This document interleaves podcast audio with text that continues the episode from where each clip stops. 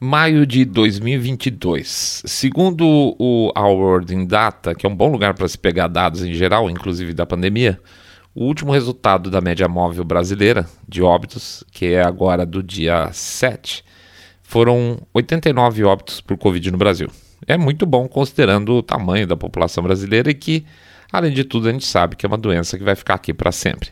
Eu fico imaginando quem criou esse negócio, essa porcaria é, existindo algum tipo de justiça não humana, o que, que espera essa pessoa, né? Mas enfim, com 89 óbitos em um dia, nós estamos vivendo tempos aí de quase normalidade, tá? Tem alguma coisa, dependendo de estado para estado, estado para cidade, mas tem alguma outra coisa por aí afora, pede certificado de vacinação, que é uma completa demência na nossa opinião, mas a vida está aí andando quase normal. O meu pai, por exemplo, ainda usa máscara, mas cada um com a sua opção, né?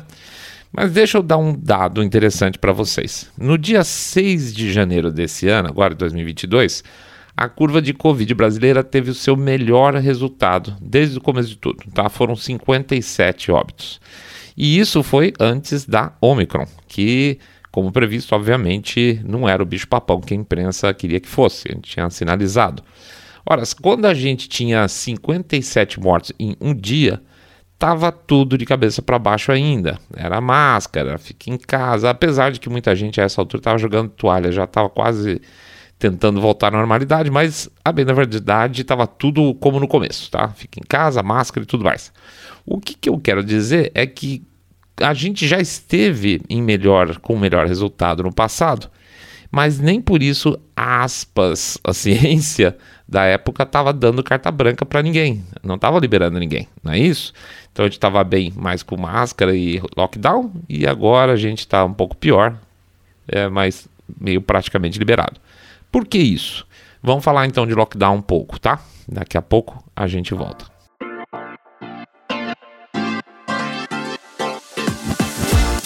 Saindo da bolha. Menos notícia, mais informação para você.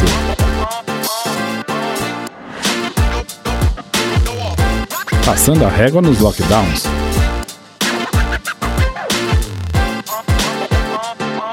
Bem-vindos ao Saindo da Bolha, esse é o nosso episódio 148 e a gente vai fazer, para variar, o nosso jabazinho rapidinho aqui do começo de abertura do programa. Pede para entrar lá no site www.saindabolha.com.br, clicar no botão follow, pede também para acompanhar, se for o caso, no Spotify ou nas demais é, plataformas de podcast. Pede para dar uma passadinha lá no YouTube, assinar o nosso canal, é, dar um likezinho nesse episódio e clicar no sininho para ser avisado das novidades. Pede também para fazer o famoso boca a boca sarado, onde vocês contam para seus amigos que vocês estão acompanhando o podcast Cabeça Direita Limpinho Supimpa, que detesta, abomina o politicamente correto. E finalmente faz o nosso jabacito financeiro, pedindo para vocês não esquecerem que tem ali um QR Code que fica tanto no YouTube apresentado o tempo todo, ou o código também que tem lá no, nos episódios, quando a gente coloca nas redes sociais. Pede para dar uma mão para a gente, para a gente poder manter a nossa maquininha trabalhando, tá? Muito importante. E aí a gente fala, pode ser um, pode ser dois, pode ser cinco, dez, dez milhões de reais, pingado não é seco. Ou lembra também da criatividade dos nossos ouvintes que sugeriram a ideia de um real por episódio. Um real por episódio, gente, ajuda pra caramba, tá bom? Então vamos lá em frente, jabacito feito, vida que segue. Você é monstro. Esse período aí todo foi uma enorme montanha russa, e ao contrário do que a gente imaginava no começo, foi uma montanha russa sem roteiro, né? Pelo menos a montanha russa a gente sabe como é que começa e termina, mas não nada tinha muito pé é, nem cabeça. A gente começou esperando os famosos 15 dias, né? Parecia fazer sentido, mas não fazia, para depois a coisa descambar. Deixa eu dar um outro dado para vocês aqui. Um levantamento foi feito aí na época, alguma época agora mais recente, nos Estados Unidos, mostrou que o famoso fique em casa serviu apenas para 30% da população ativa. É, por quê? A gente já usou várias vezes a expressão da turma do fique em casa como a turma do pão quentinho, né? É, o cara quer que todo mundo sirva ele de alguma forma para ele poder ficar em casa. E a gente tinha razão. É isso mesmo.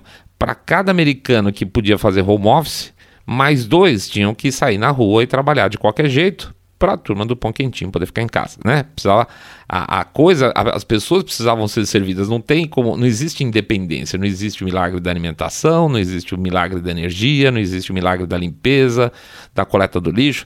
O mundo continua correndo e as pessoas acham que elas estão em casa, achavam pelo menos que elas estavam em casa e que todo mundo estava em casa. Isso era uma grande mentira, né? E, e se você pensar em um para dois, ou seja, para cada pessoa que fica em casa, duas estão na rua trabalhando, isso é um buraco gigantesco que desmonta qualquer lógica de lockdown, tá? Na verdade, então, em última análise, lockdown nunca existiu. Claro que quem podia ficar em casa lacrando pelo celular, lá pelo notebook, nem parou para pensar nisso, né? Se parou, fingiu de bobo. Mas enfim, o ponto é que de verdade esse lockdown é, de maneira estruturada ele não existiu. Porque veja, mesmo a turma do pão quentinho, inclusive, teve que sair, menos que o normal, é verdade, mas teve. E não é porque, como teve lá no Michigan, né, que o cara podia ir no Walmart para comprar carne, mas não podia ir na prateleira do lado para comprar sementes no jardim dele, por exemplo, e as duas coisas ficavam no mesmo lugar, dentro do mesmo Walmart, que os caras fechavam uma determinada área e deixavam a outra, que isso passou a fazer mais sentido. Mas o apoio incondicional era tamanho, o medo era tamanho que muita gente ou não ligou, deu de ombro, ou concordou com esse tipo de decisão aí sem pé, sem, sem pé nem cabeça, né? Se 70% das pessoas têm que continuar se deslocando, vamos dizer, para servir 30%, significa, gente, que só teve um desmonte da economia. A, a, prática do lockdown, nem a prática, né? Não é questão de analisar se funcionou. Não, não existiu.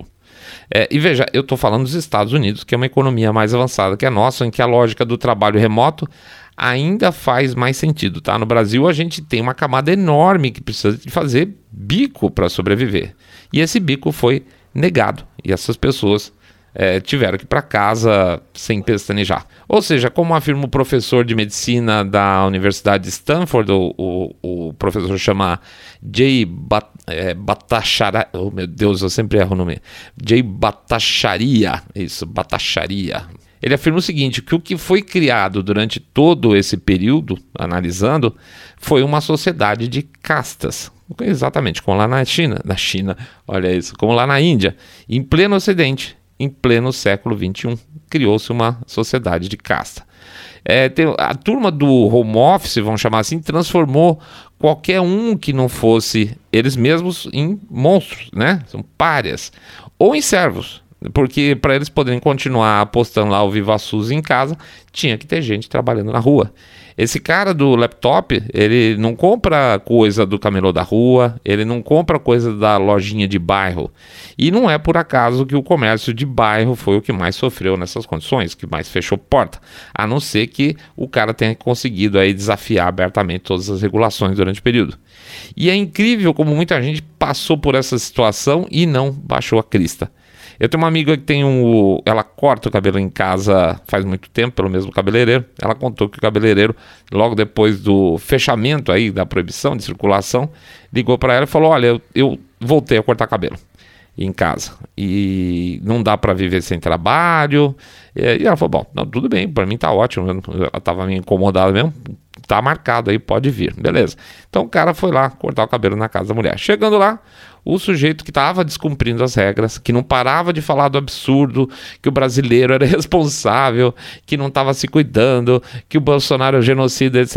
Ele mesmo estava descumprindo as regras. Mas só que na visão dele, tudo bem, tá? Porque ele tinha uma justificativa porque ele precisava comer. Os outros não.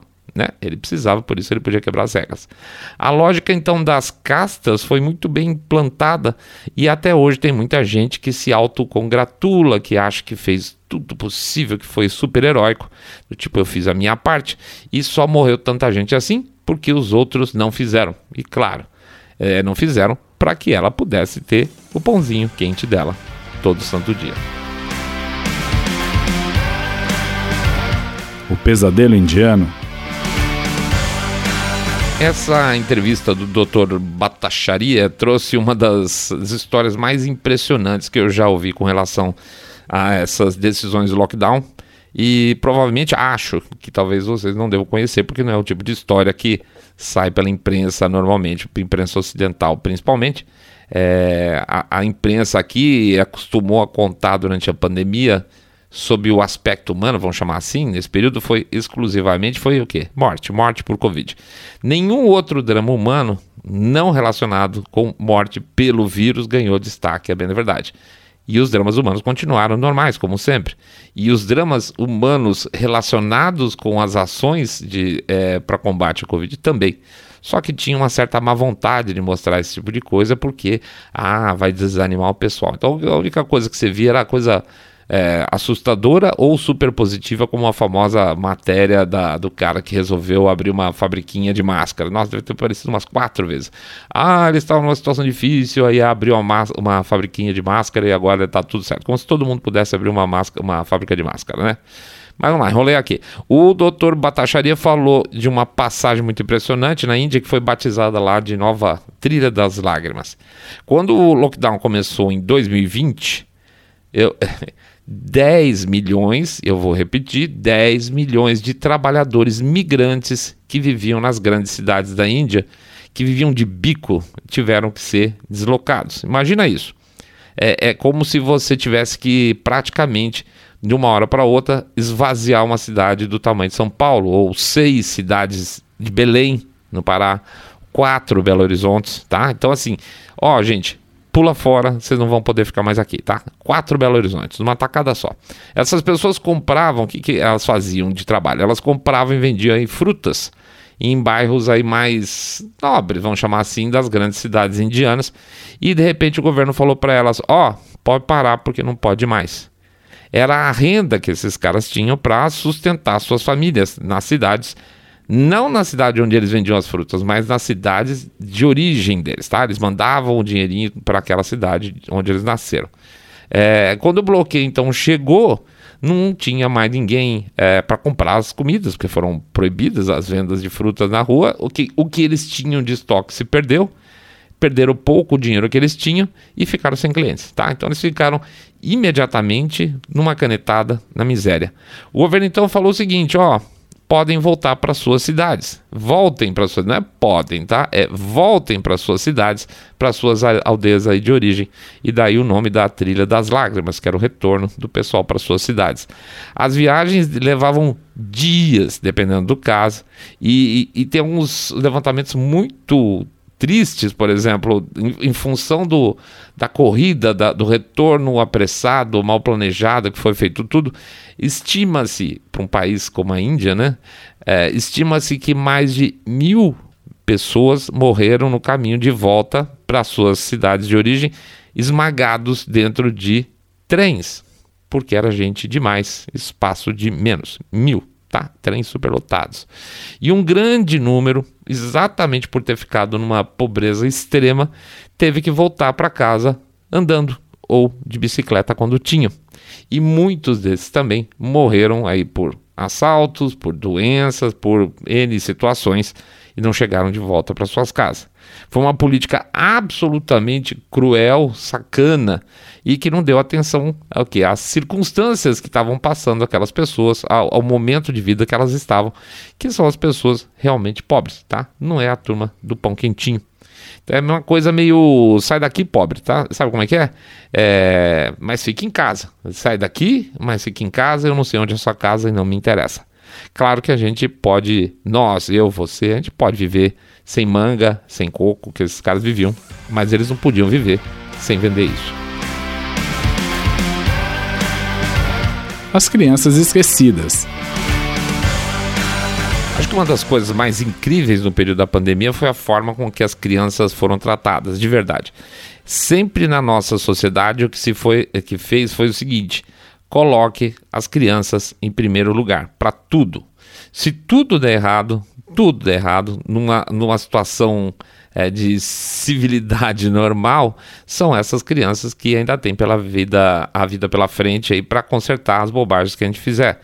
Criança na frente, então sempre foi história, né? Se o barco afundar, criança na frente. Vai fazer uma evacuação local, criança na frente. Ah, eu incêndio, criança na frente. Não é assim? Pois é. Por que que na pandemia não? Apesar de toda a indicação de que essa nunca foi uma doença com transmissão especialmente ligada às crianças, a gripe comum é, tá, gente? A gripe comum ela é, é o vetor da gripe comum são muitas crianças mesmo. Mas ela, na Covid não. E elas foram uma das primeiras a serem sacrificadas nesse processo. Aliás, esse sacrifício também tem 100% a ver com a turma do pão quentinho lá do laptop pais abastados de crianças têm condição, condição de ter, por exemplo, um computador para cada filho, né? Para as aulas em casa. Aliás, se os pais também estiverem fazendo home office, tem que ter o computador para eles. Então imagina um casal com dois filhos, tem que ter quatro computadores em casa, quatro notebooks, sei lá.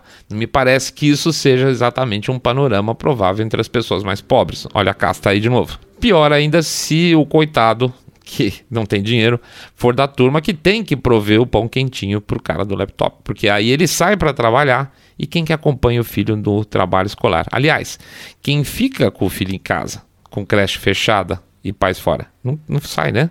Olha o trabalho de criação de casta aí, mais uma vez aí com algum toque de crueldade, inclusive.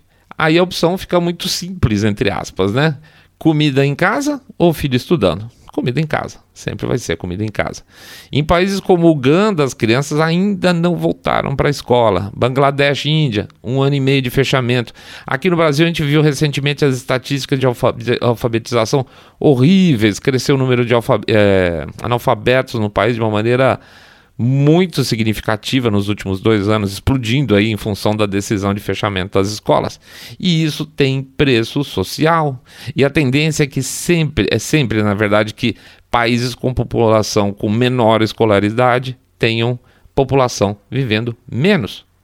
País com menos escolaridade tem menor expectativa de vida e tem mais pobreza. Essa vai ser uma das heranças que essa moçadinha política deixou aí pra gente, pra nossa próxima geração e não tem mais o que ser feito.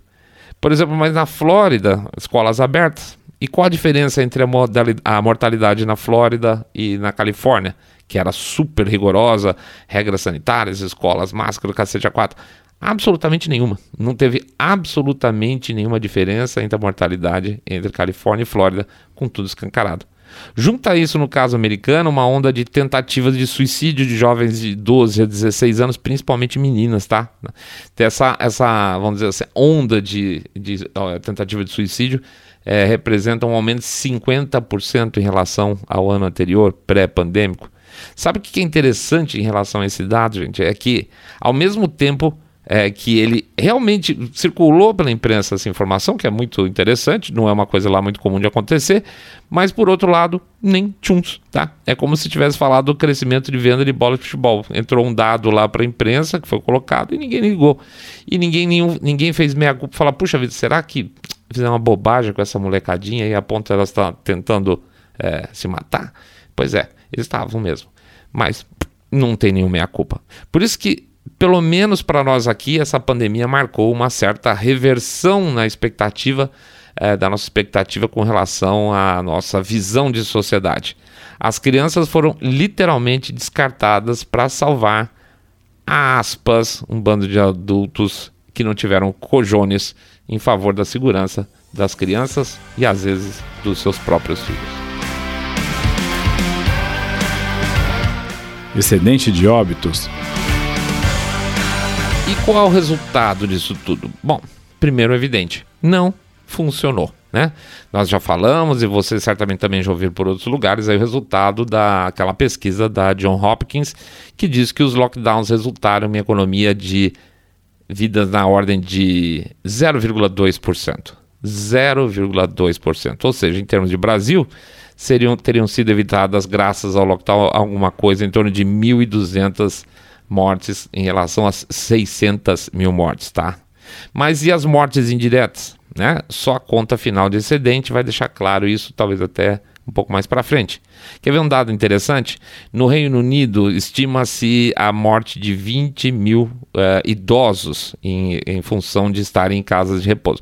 É um problema mais ou menos parecido com o que aconteceu em Nova York. Tá? O governo uh, do Boris Johnson deu uma canetada lá e mandou uh, os velhinhos de volta para os asilos, que estavam com Covid, um passa para o outro, passa para o outro. É o público que era mais sensível à doença, sempre foi, a grande maioria das pessoas que morreram eram de mais de 70 anos. Então, o que aconteceu? Que houve uma mortandade enorme na, nos asilos ingleses também, tá? Mais ou menos 20 mil mortes de velhinhos por lá. Parabéns, Boris Johnson. Então, se você considerar que foram 176 mil mortes no Reino Unido até hoje, esse 0,2% é, que poupou, foram poupados pelo, pelo lockdown, são 352, tá? Então, numa canetada, o governo britânico fez uma bobagem e matou 20 mil velhinhos. E, por outro lado, destruiu a economia para salvar 350, tá? Ou seja, a, o número de mortes entre o lockdown, a relação entre o número de mortes entre o lockdown e a barberagem do governo britânico foi de 56 vezes, tá? É, maravilha. Usando dados europeus, de maneira geral, a coisa também fica meio estranha de ser analisada. É, lembra da Suécia, o país que a comunidade internacional tratou como se fosse um párer, os malucos, liberaloides, vão matar todo mundo lá dentro?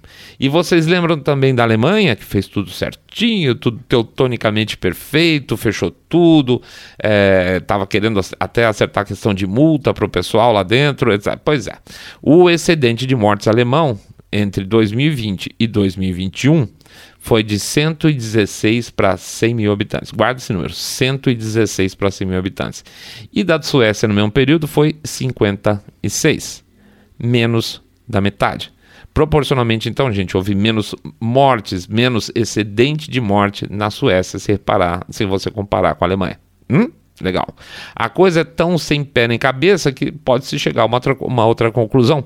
Afinal, a ciência muda de país para país, muda de estado para estado, para cidade para cidade. A gente sabe disso, né? Então, o que, que teria acontecido para morrer tantas pessoas a mais na Alemanha? Foco demais na Covid, deixando outras doenças de lado? Essa é uma possibilidade real, sim. Eu só sei que a Angela Merkel foi saudada como cientista. Essa era uma das pegadas. Não, mas é que a Angela Merkel tem uma cabeça muito boa porque ela é cientista, ela está sabendo administrar muito bem essa situação. É, parece que não.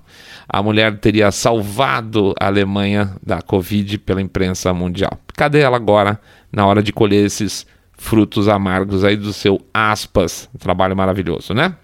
Eu não sei onde ela está. Até, até onde eu sei, ela, na verdade, sumiu.